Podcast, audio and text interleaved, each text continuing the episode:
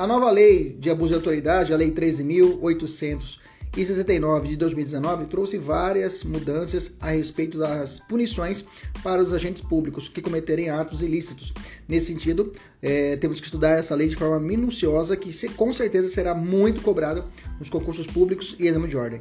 Aqui é o professor Kleber Pinho, fique comigo até o final para você entender ponto a ponto essa nova lei.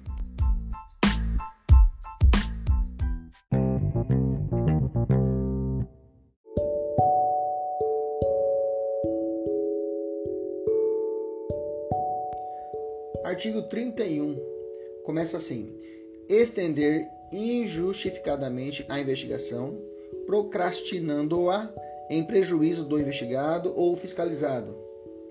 Existem duas, a DI 6234 e a DI 6240, sobre é, a respeito desse artigo, mas ainda não foram julgadas, ok? Então tá valendo.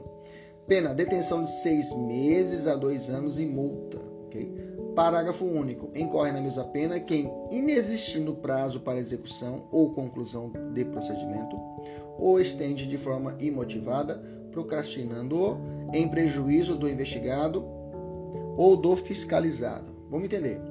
É, como, quem comete esse crime? Como comete esse crime, professor? Vamos lá. É aquele que estende. Quem é estende? Aquele que pro, é, o que é estender? É prolongar, dilatar, né? Ou procrastinar. O que é procrastinar para que para a visão do crime? É adiar, atrasar, demorar. O que? Investigação em prejuízo do investigado ou fiscalizado. Ele comete o crime. Tem como objeto material do delito a investigação. Tem como elemento normativo do tipo penal aqui injustificadamente, beleza? Então tem que ser uma investigação e ela tem que ser injusta, tá? Beleza? É, é, é, qual o crime do parágrafo único, né?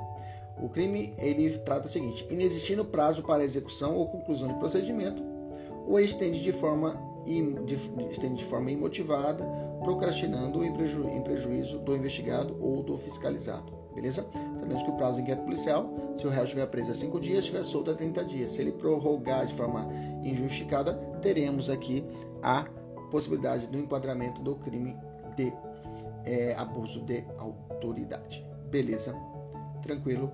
Maravilha. Quem é o sujeito ativo é o crime, é, crime próprio, né? que só pode ser praticado quem detém essa competência para prolongar e estender uma investigação. Normalmente é uma autoridade policial, em regra. Né?